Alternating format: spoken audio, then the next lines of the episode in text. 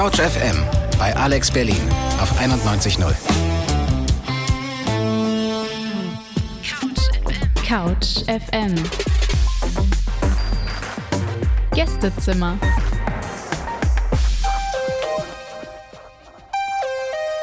Einen wunderschönen guten Nachmittag und herzlich willkommen zu einem neuen Gästezimmer. Mein Name ist Celia und ihr hört Couch FM bei Radio Alex 91.0.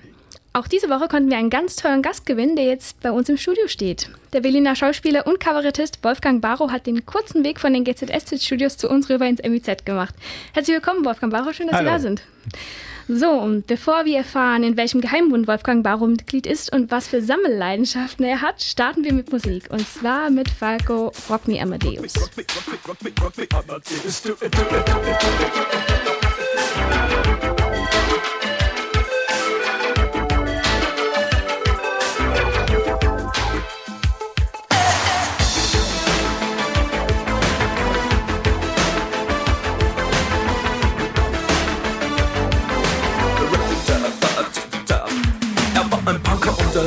der großen Stadt. Es war in Wien, war Vienna, wo er alles tat. Er hatte Schulden, denn er trank, doch ihn liebten alle Frauen. Und jede rief, na kann man Rock Me Amadeus. Er war Superstar, er war populär, er war so exaltiert, because er hatte Flair. Er war ein Virtuose, war ein Rockidol.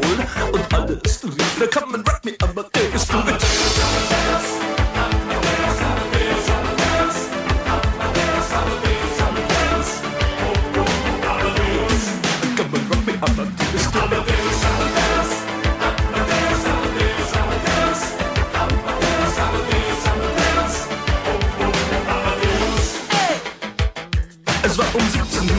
und es war in Wien No Plastic Money anymore, die Banken gegen ihn. Woher die Schulden kamen, war wohl jedermann bekannt. Er war ein Mann der Frauen, Frauen liebten seinen Punk. Er war ein Superstar, er war so populär Er war zu exaltiert, genau das war sein Flair. Er war ein Virtuose, war ein Rocky Doll.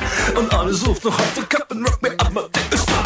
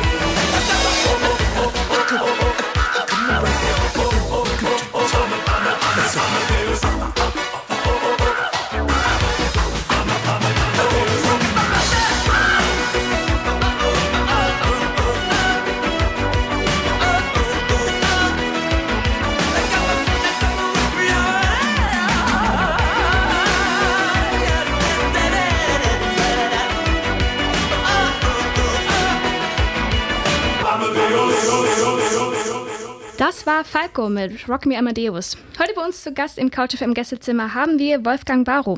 Vermutlich vielen von euch besser bekannt als Joe Gerner, Rechtsanwalt, Geschäftsmann, Fiesling und längste Serienfigur der deutschen Daily Soap GZSZ.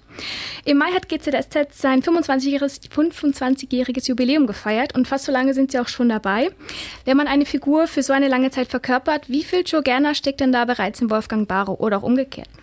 Also wahrscheinlich eher umgekehrt, äh, denn ich versuche immer wieder ein paar positive Eigenschaften, die Wolfgang Barrow hat, äh, auch schon gerne aufs Auge zu drücken, was mir nur schwer gelingt, aber es manchmal funktioniert.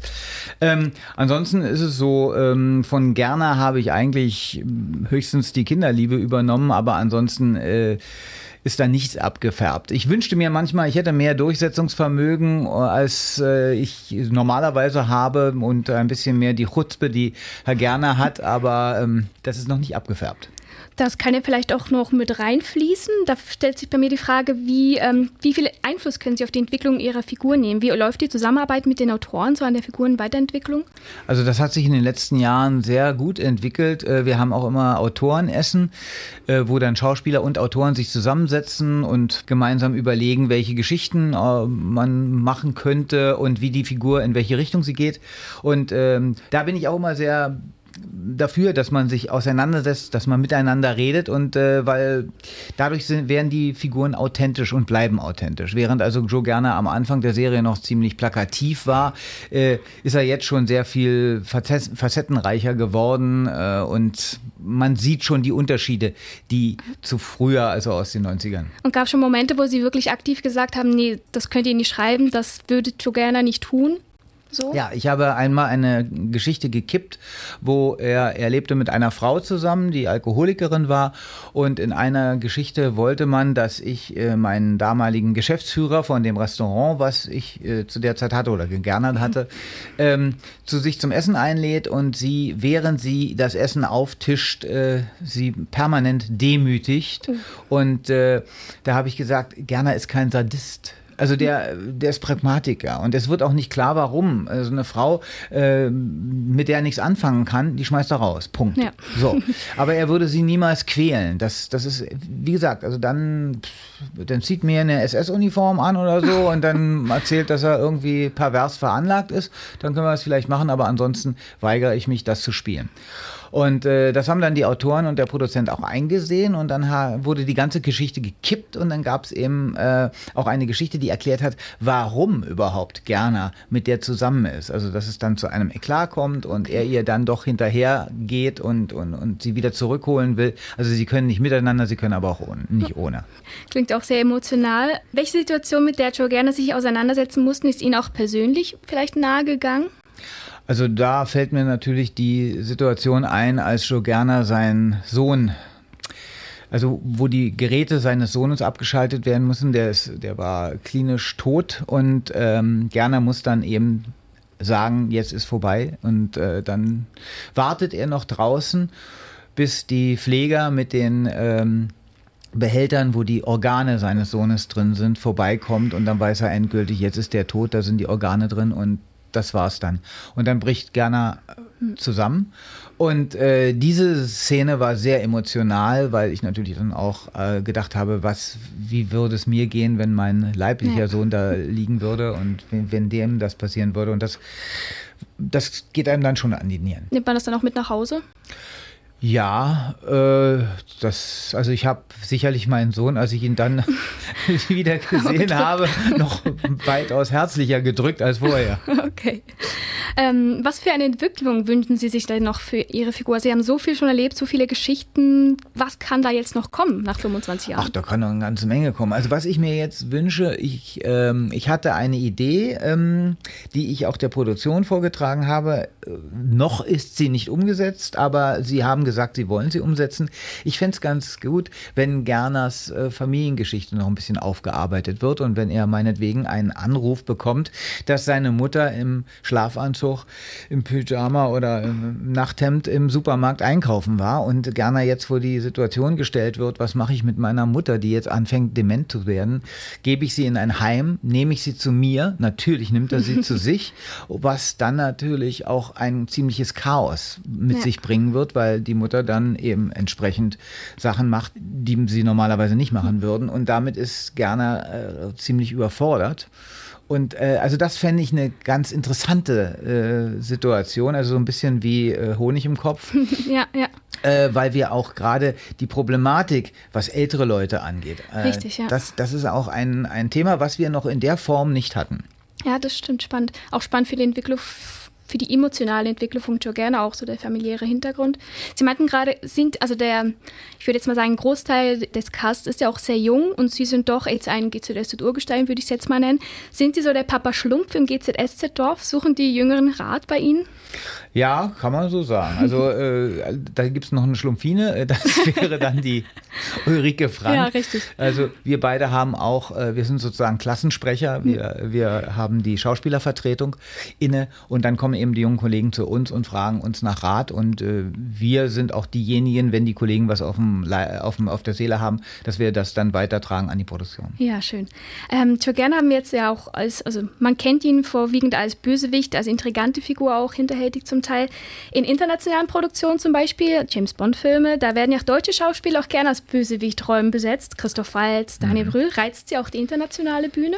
Äh, in jedem Fall. Also äh, wenn man mir einen, einen Gegner von James Bond anbieten würde, würde ich sofort äh, mitmachen, auch ohne Gage. Also das wäre das wäre das Größte. Ich bin ein absolut großer Bond-Fan, wobei ich sagen muss, dass der jetzige amtierende Bond nicht so ganz meinen Vorstellungen von einem James Bond entspricht. Trotzdem würde ich den Bösewicht, vielleicht kann ich dem Bösewicht ja dann auch ein bisschen Flair geben. Wobei äh, es gab ja jetzt eben gerade Christoph Waltz, den Sie erwähnten, der hat ja nun schon hm. bei Daniel Craig als Bösewicht fungiert. Also der deutsche Bösewicht ist jetzt schon mal verbraten, wobei der ist Österreicher. Ja, stimmt. Dann bestehen ja noch Chancen. Wir bleiben jetzt auch musikalisch noch bei James Bond. Wir spielen Garbage, The World is Not Enough.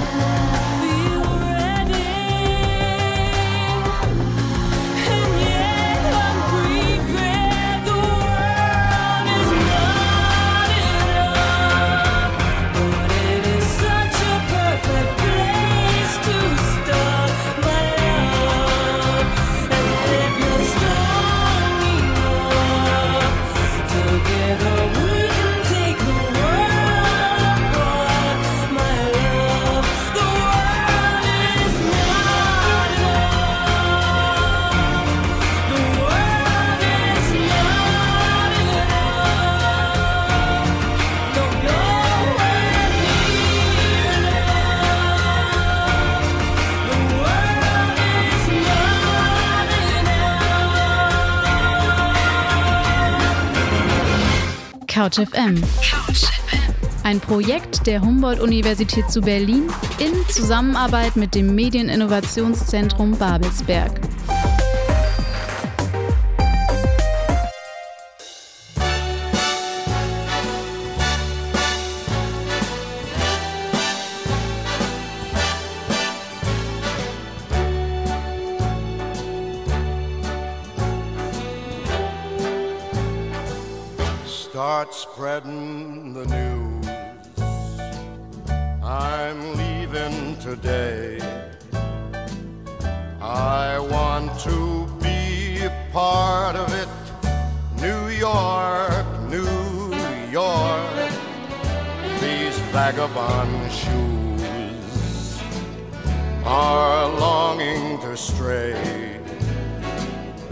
Right through the very heart of it. New York, New York. I want to wake up in a city that doesn't sleep and find I'm king of the hill, top of the heap. These little town are melting away. I'll make a brand new start of it in old New York. If I can make it there,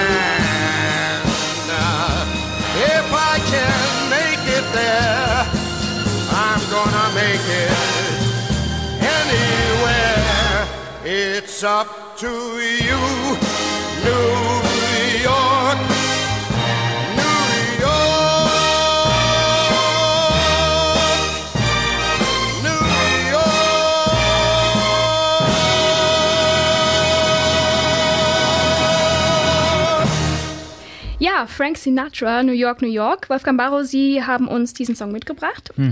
Ich nehme an, Sie mögen Musicals und ich habe gelesen, Sie waren auch schon am New Yorker Broadway zumindest zu Besuch. Was verbinden Sie mit diesem Lied? Also mit diesem Lied verbinde ich in erster Linie äh, einen Song, den ich bei meinem Kabarettprogramm Berliner Zeitensprünge selber singe, nämlich äh, Berlin, Berlin heißt das. Das ist sozusagen die Adaption für Harald Junke, der seine Stadt Berlin besingt. Äh, und äh, da ich eine Parodie mache auf Harald Junke, singe ich diesen Song.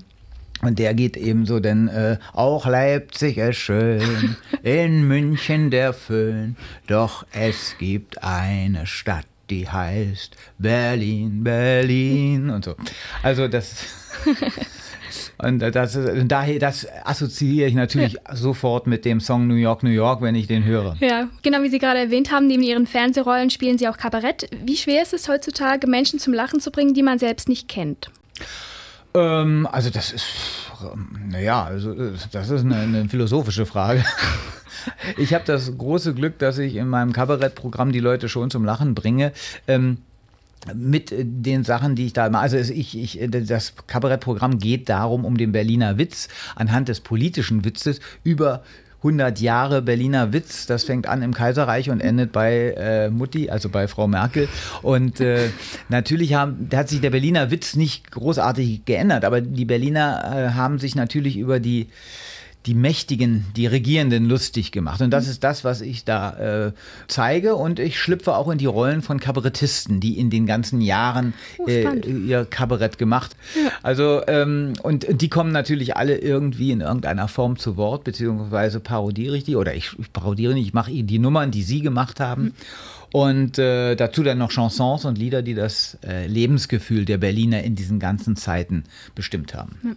Thema Politisches im Kabarett oder, oder Kabarett in heutigen politischen Zeiten, wollte ich sagen. Ich habe gelesen, dass immer mehr Menschen sich fast ausschließlich über satirische Formate auch informieren und diese klassischen Nachrichtenformaten nicht mehr konsumieren. Welche Rolle spielt für Sie Satire und Kabarett heutzutage in heutigen politischen Zeiten? Also, da die Politik immer wieder, immer komplizierter wird, ist es natürlich viel einfacher, einem Kabarettisten zuzuhören, der das natürlich in ganz kurzer Form äh, reduzieren muss auf die Aussage. Und äh, dadurch wird dann oftmals die Idiotie, die in dieser Politik steckt, wirklich deutlich. Und ähm, da kann ich schon verstehen, dass die Leute sich dann eher an die Kabarettisten halten und sagen, okay, da bilde ich mir dann meine Meinung, wie der Kabarettist das darstellt, als wenn ich lange Diskussionen im Bundestag oder irgendwelche Abhandlungen im Spiegel lese. Und versuchen Sie dann auch, die politische Situation dementsprechend rüberzubringen? Also ich versuche, da das, das ja eher ein historisches Programm ist, wie gesagt, vom Kaiserreich bis zu Frau Merkel, äh, ist es so, Frau Merkel ist der letzte Punkt in dem Programm. Ja. Und da geht es nicht um konkrete Inhalte. Es geht eigentlich mehr darum, äh, die Situation zu schildern, also gerade äh, in den 20er Jahren, wie es da war, also wo jeder sagen konnte, was er wollte, was ja vorher im Kaiserreich nicht so der Fall war. Und dadurch natürlich eine, eine multi äh, philosophische und politische Landschaft entstanden hat. Insofern, um da sich einen Überblick zu verschaffen, war das sehr, sehr schwierig für, für jemanden. Und äh, damals gab es ja auch noch das Vetorecht. Also da konnte jede Partei in, in den Reichstag und jede Partei konnte sagen, nee, das will ich nicht. Dieses Gesetz kommt gar nicht in Frage. Das haben wir ja Gott sei Dank heute nicht. Aber damals war das so und deswegen kamen bestimmte Gesetzentwürfe einfach nicht äh, über die Rampe hinaus. Ne? Sie reisen ja auch sonst gerne so ein bisschen die Zeiten zurück, zumindest Ihr neues Theaterstück, was im Oktober startet, ähm, ein gewisser Charles Spencer Chaplin. Ja. Da geben Sie den Charlie Chaplin. Was erwartet uns denn da? Also das wird, äh, das werden ähm, Augenblicke aus seinem Leben sein und das wird sozusagen, also auch Augenblicke, die man nicht kennt von ihm. Also Seiten von Charlie Chaplin, die man so nicht kennt, Situationen, die man nicht kennt. ähm, er hatte ja eine Vorliebe für sehr junge Frauen und das hat ihm natürlich nicht immer nur Bewunderung eingebracht. Äh, es gab äh, damals auch einen, ähm, de, den Chef des FBIs, der äh, hatte, hatte Charlie Chaplin auf dem Kicker, auch weil Charlie Chaplin sehr ähm, ja, er hatte sehr freie Vorstellungen und äh, er, er war ge- gegen äh, Diktatur. Das so sieht, sieht man ständig in seinen Filmen. Also auch diese flammende Rede, die er am Ende vom der große Diktator hält. Ja, Theater, Kabarett haben wir jetzt gehört. Das klingt so, als wäre das so Ihr zweites Standbein. Bevorzugen Sie denn eher Theater oder in Film und Fernsehen zu spielen? Das kann man so schwer sagen. Das wäre genauso, als wenn ich frage, essen Sie lieber äh, einen Hamburger mit Pommes oder lieber ein Himbeereis? Ein Himbeereis.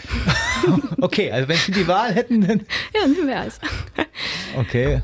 Naja, also bei, so, bei mir ist es so nicht. Ich, ich trenne das schon voneinander. Okay. Kann, ich kann nicht sagen, äh, ich kann, könnte sagen, ich spiele bestimmte Sachen im Theater nicht so gern. Äh, oder äh, im Film spiele ich bestimmte Sachen nicht gerne, aber äh, ich kann nicht sagen, ich spiele lieber Theater oder ich spiele lieber Fernsehen. beides seinen Reiz. Es hat beides seinen Reiz. Ähm, das Schöne am Theater ist natürlich, dass man die unmittelbare Reaktion des Publikums hat.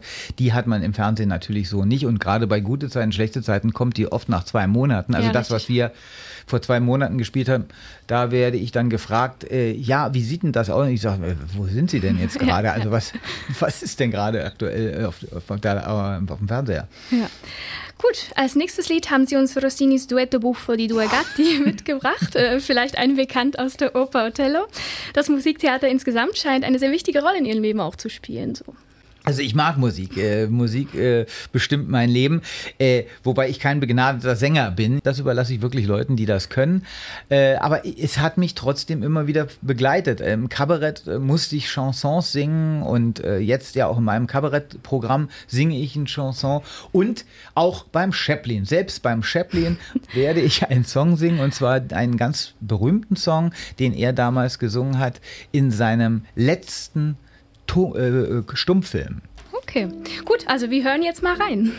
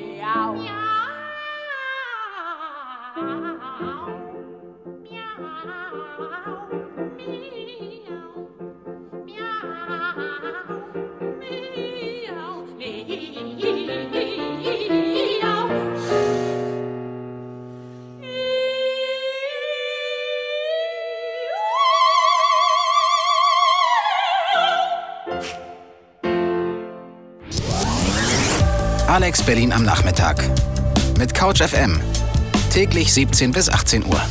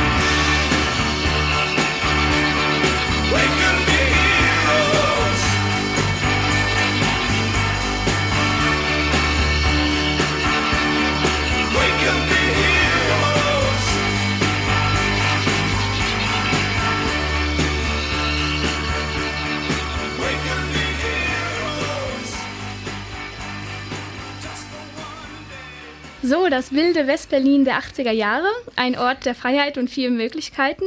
Wir haben heute den Schauspieler und Kabarettisten Wolfgang Barrow zu Gast und Sie selbst sind auch in Westberlin aufgewachsen. Mhm. Wie haben Sie diese schillernde Kreativparty-Musikszene im frühen Westberlin wahrgenommen?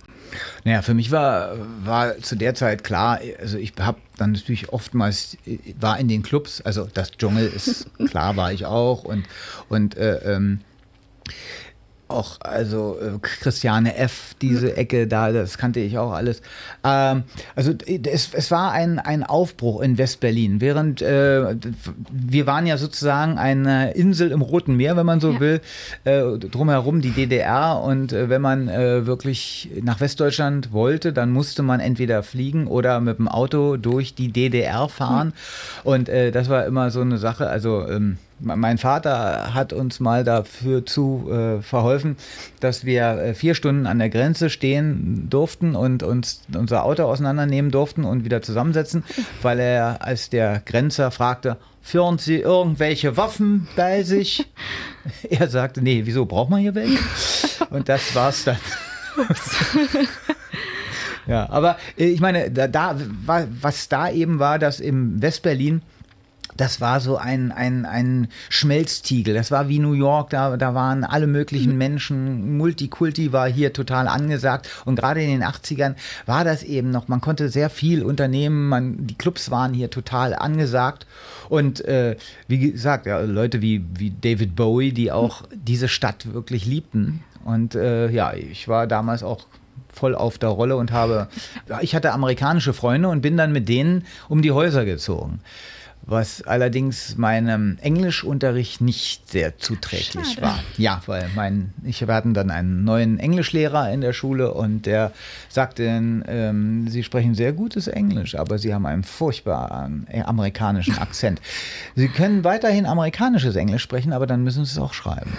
Und Oscar Wilde hat mal gesagt, British and American have everything in common except the language. Und genau das ist auch der Punkt. Wenn sie nämlich schreiben, dann, also die, die Briten schreiben äh, Centre mhm. und der Ami Center, Center ja. oder Mail Post und mhm. so eine Sachen. Ja, und ich habe natürlich dann ganz schlimme Fehler gemacht und habe britisch geschrieben, aber amerikanisch, amerikanisch gesprochen. Ja, bis mein Vater dann der Kragen geplatzt ist und gesagt hat, so, jetzt gehst du ein Jahr nach, ähm, nach England und dann lernst du mal richtig Englisch. Okay. Cool. Und Westberlin 80er Jahren hat sich ja dann auch stark verändert. Wie haben Sie diese Veränderung wahrgenommen? Hat Sie das irgendwie dann auch in Ihrer Berufswahl geprägt? Ähm, nein, also ich war von Anfang an eigentlich, äh, wollte ich Schauspieler werden. Also ich habe hab, äh, angefangen, als ich der erste Film, den ich gemacht habe, so kam ich überhaupt zur Schauspielerei, hieß Verführungen. Äh, Michael Verhöven hat damals Regie geführt. Und Elke Heidenreich hat das Buch geschrieben dazu. Ähm, und ich bin damals mit einem Schulfreund da hingegangen, weil der Sender Freies Berlin, ne, den es damals noch gab, ähm, ja, junge Schauspieler, junge Menschen suchte, weil es ging um ein junges Pärchen, die so um die 17, 18 sind maximal. Und da bin ich mit einem Kumpel hingegangen und ähm, da hatte ich eine Szene, eine Liebesszene mit einem jungen Mädchen. Also ich hatte mit mehreren jungen Mädchen da Liebesszenen und äh, das war für mich damals als 17-Jähriger total geil, Eine muss ich sagen. Ja, ja, ich konnte die Mädels knutschen, die auch alle hübsch waren, ohne dass sie mir eine Backpfeife gegeben haben. Und äh, ich habe mich natürlich da richtig ja. ins Zeug gelegt. Und das war anscheinend ausschlaggebend, dass sie mich genommen haben. Okay. Ja, genau, das war dann wahrscheinlich ihre, ihre erste Filmrolle, die sie hatten vor der Schauspielung, äh, Schauspielausbildung. Danach haben sie ähm, auf Wunsch der Eltern ein Studium der Psychologie und Theaterwissenschaften an der FU begonnen, aber auch eine private Schauspielausbildung. Ja. Das stelle ich mir doch sehr anstrengend vor. Das war auch ziemlich anstrengend. Also ich bin morgens in die Vorlesungen gegangen, am Nachmittag dann äh, hatte ich Schauspielunterricht. Und ähm, dann kam noch dazu, dass meine Schauspiellehrerin, die auch noch relativ aktiv war und hatte sehr viele Kontakte zu Theatern, ähm, da rief dann plötzlich ein Theater an, das Hansa-Theater damals, und sagte, du, ähm, wir brauchen einen jungen Liebhaber. Hast du da was an der Hand? Und dann hat sie gesagt, ja, also den, den, den ich habe hier den den, der ist der beste, den wir haben, den ihr haben könnt. Hier, zack. Und dann bekam ich auch noch ein Engagement. Also dann habe ich, das, dann musste ich mich entscheiden, also weil das, Sachen, ja. ja, dann war das einfach, weil es ist ja auch so, wenn man Theater spielt, zumindest war es damals auch so, heute ist es eigentlich auch noch so. Aber da hat man dann eben nicht, äh, wenn die Vorstellung zu Ende war und man sich umgezogen hat, ist man nicht sofort nach Hause gefahren und dann ins Bett gegangen, Hm. weil der Ja, Körper war so hochgepusht, Adrenalin und man ist dann noch mit den Kollegen einen trinken gegangen und dann war man vor eins, zwei äh, nicht im Bett und dann am nächsten Morgen wieder um 7 Uhr aufstehen, um dann um 8 Uhr in der Uni zu sitzen, das war dann irgendwo, vor allen Dingen habe ich dann gemerkt, dass es nicht das Ding ist. Das, was mich wirklich faszinierte, was mir Spaß machte, war die Schauspielerei. Ja, aber vom, vom Studium haben Sie da noch was mitgenommen, von den Psychologie-Vorlesungen vielleicht auch für die. Naja, ich habe, äh, ich hatte ein, äh, ich habe, habe einen, einen Workshop, würde man heute sagen, gemacht äh, über Hypnotherapie. Das hat mich sehr fasziniert. Hypnose hat mich damals sehr äh, fasziniert und der Professor, den ich hatte, diesen Dozenten, äh, der hat also auch tolle Ideen gehabt, die mich nach wie vor faszinieren. Also, äh, dass er meinte eben, man kann wahnsinnig viele Krankheiten, könnte man durchaus damit heilen. Okay, spannend. Wir bleiben musikalisch jetzt bei, der, acht- bei den 80er Jahren noch und zwar mit Queen äh, Barcelona. Ein Song ihrer Jugend. Ja, kann man so sagen. Ist, also, ist ja auch 80er. Gut, hören wir rein. I had this perfect This dream was me and you. I want all the world to see. Miracle sensation, my guide and inspiration.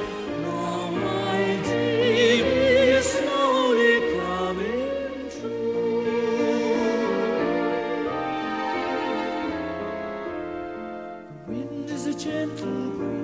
The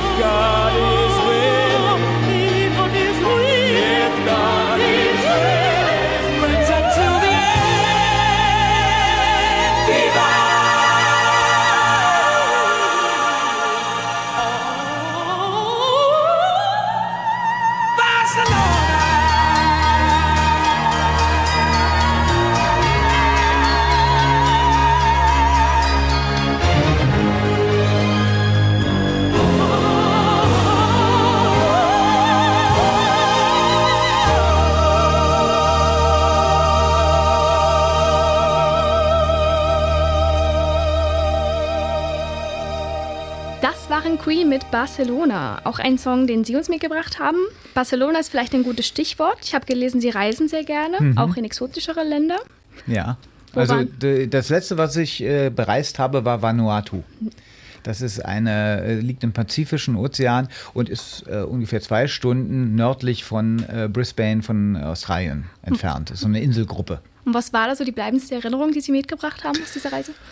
Ähm, das war das Bungee-Jumping, kann man sagen. Also die haben das äh, vielleicht erfunden, könnte man so sagen. Da gibt es ein Ritual auf der Insel Pentecost. Das ist eigentlich so, dass die ein Gerüst bauen. Aus Bambus ist das das? Wo die da Genau. runterspringen mit die, einem... Richtig, Ja, die ja. springen runter, haben dann Lianen um, Genau, die, ja. um die Beine gewickelt und das sind junge, also Knaben, die sich dann zum Mann, Zum Mann, dann genau, mach- richtig, machen. Da. Und äh, früher haben sie das einmal im Jahr gemacht, jetzt machen sie das dreimal im Monat. Ähm, Wegen der Wegen vielen Touristen, Touristen, ja. ja. ist ganz klar.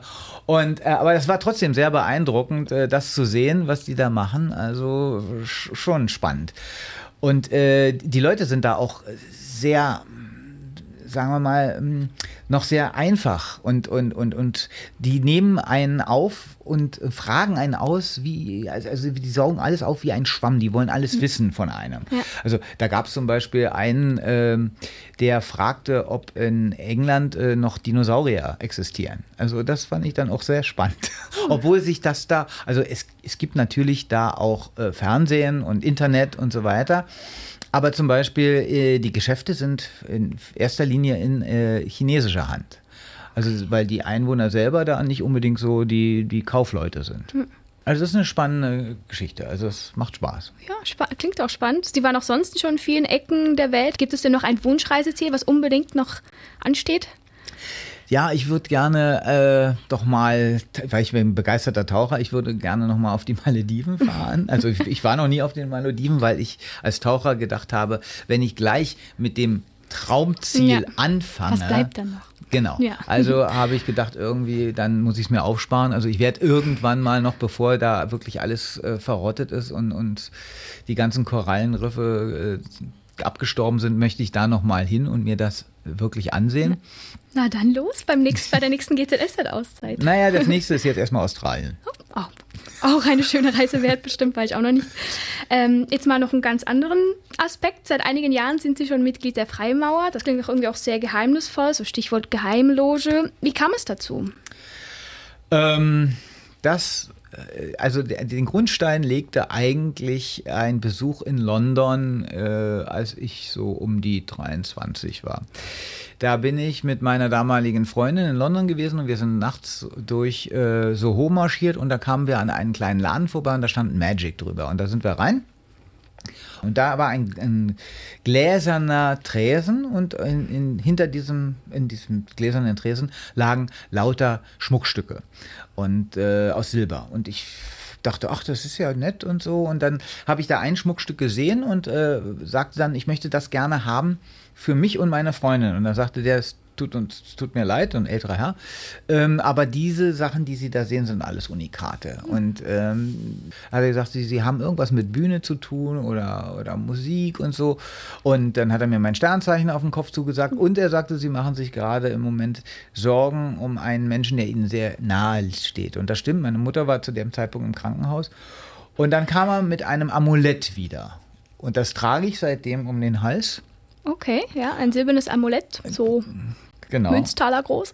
Ja. Und, äh, und dann hat er mir das verkauft. Und seitdem trage ich das. Und ich wusste nicht genau, was es bedeutet. Äh, er sagte nur äh, etwas vom Tempel Salomons. Jahre später traf ich dann einen Mann auf einer Veranstaltung. Und der sagte, der sah dieses, äh, weil ich das Hemd offen hatte und mein Amulett da rausguckte, sagte er, "Ah, sind Sie Freimaurer? Ich sage, nee, nee, bin ich nicht. Aber weil das alles freimaurerische Symbole sind, die Sie da um Hals tragen. Und dann, ach ja. Spannend, ja. Und dann habe ich mich mit dem unterhalten und dann sagte der, also wenn Sie Interesse daran haben, dann kommen Sie doch mal mit zu einer Loge. Ich bin Mitglied in einer Berliner Loge und dann äh, können Sie da mal so Gästeabend mitmachen. Und dann bin ich da hingegangen und fand das sehr spannend, was da passierte und, und interessant. Vor allen Dingen, weil es genau die Werte waren, die ich auch hochschätzte. Ja. Also das äh, eben Brüderlichkeit, Gleichheit, Menschlichkeit, äh, vor allen Dingen Toleranz. Äh, und das sind so Sachen, die eben bei den Freimaurern hochgehalten werden. Das sind die Werte, an die sich die Freimaurerei. Und, also- und was gibt Ihnen das da, Mitglied zu sein? Also es ist immer wieder ein neuer, ich kriege immer wieder neuen Input und hinterfrage mich ständig selbst. Man soll ja auch selber an seinem rauen Stein arbeiten. Und ähm, gerade mit den, mit den Brüdern hinterfragen wir uns immer mal wieder. Also wie gehe ich mit anderen Menschen um? Und wo ist da die Toleranz? Natürlich hat die Toleranz auch irgendwo Grenzen. Und wo ist die Grenze? Wo fängt sie an?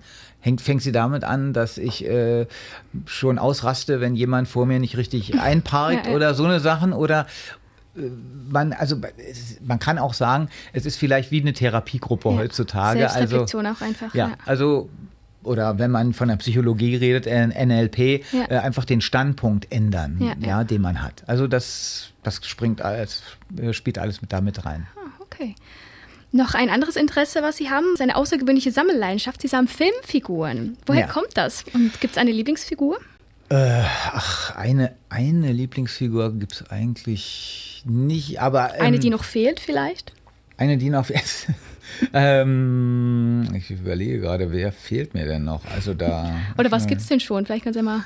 Oh, also wa- was eine Lieblingsfigur von mir schon ist, das ist äh, der äh, Marlon Brando als der Pate. Oh, Die habe ich äh, zum Geburtstag mal geschenkt bekommen und der, der ist wirklich eine tolle Figur, der ist auch toll gemacht und so. Das sind also, man muss da, um das mal ein bisschen zu präzisieren, die Figuren, die ich in erster Linie sammle, sind meistens äh, so circa 30 Zentimeter groß, Okay, voll beweglich Ui. und sind, wenn man so will, wie kleine ja, wie, wie, äh, also sie sehen aus wie, wie in einem Wachsfigurenkabinett, also so, die Ähnlichkeit ist total frappierend. Okay. Und, ähm, und das macht mir natürlich wahnsinnig Spaß, die hinzustellen und dann auch miteinander zu kombinieren. Also aber es klingt ja auch sehr platzeinnehmend. das Also, ist ein großes Problem. der, Platz ist. Dürfen die in der Wohnung stehen? Nein. Nein, meine Frau hat mir das untersagt. Ach je.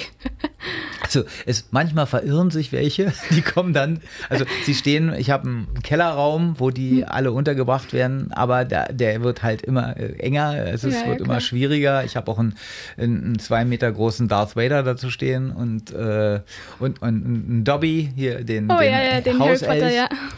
Und naja, also die nehmen schon ein bisschen Platz Ja. weg, aber es macht mir wahnsinnig Spaß, auch da äh, zu recherchieren im Internet, wo gibt es welche und, und wo, wo ist er ein bisschen teurer oder ein bisschen weniger teuer und so Okay. weiter. Also ja, und spannend. Ja, auf jeden Fall.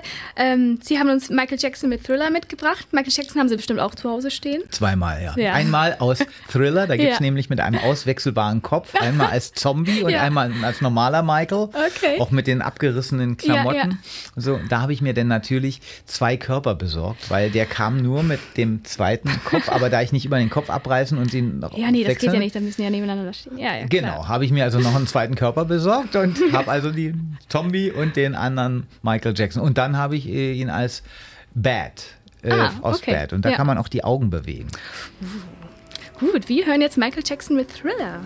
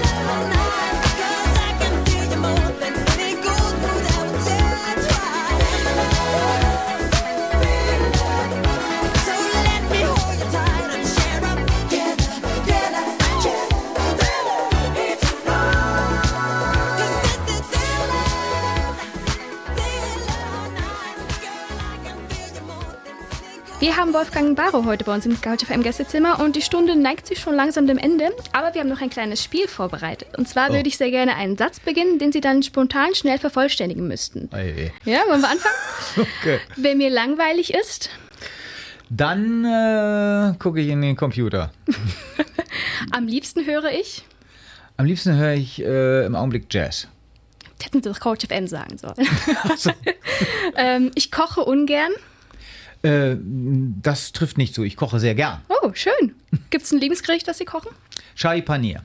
Das ist was Indisches, nehme ich Das an. ist was Indisches, Ja. genau. Das ist ein Rahmkäse in einer Sahne, Tomaten, Mandelcreme. Aufwendig, okay. Ähm, manchmal wäre ich unheimlich gerne, Unsichtbar. wäre nicht. Wenn ich eine Pflanze wäre, Dann wäre ich eine fleischfressende Pflanze. okay. Berlin ist so, Geil. Keine bessere Stadt. Eine wunderbare Stadt mit lauter liebenswerten Verrückten. schön. Als Kind habe ich, Als Kind habe ich alles werden wollen und deswegen bin ich Schauspieler geworden, weil ich mich nicht entscheiden konnte. und letzte Frage, ich habe noch nie, Ich habe noch nie, ähm, ich war noch, habe noch nie auf einem Pferd, bin noch nie durch, durch Paris in einem Pferd, auf einem Pferd geritten. Okay, ich glaube, da geht es vielen von uns ähnlich. Und das war es auch schon wieder mit unserem Couch FM Gästezimmer. Vielen Dank, Wolfgang Barrow, dass Sie sich Zeit für uns genommen haben. Danke auch. Die Sendung gibt es wie immer zum Nachhören auf Soundcloud und www.couchfm.de. Wir verabschieden uns mit Together Pangea Money on It. Tschüss und einen schönen Abend.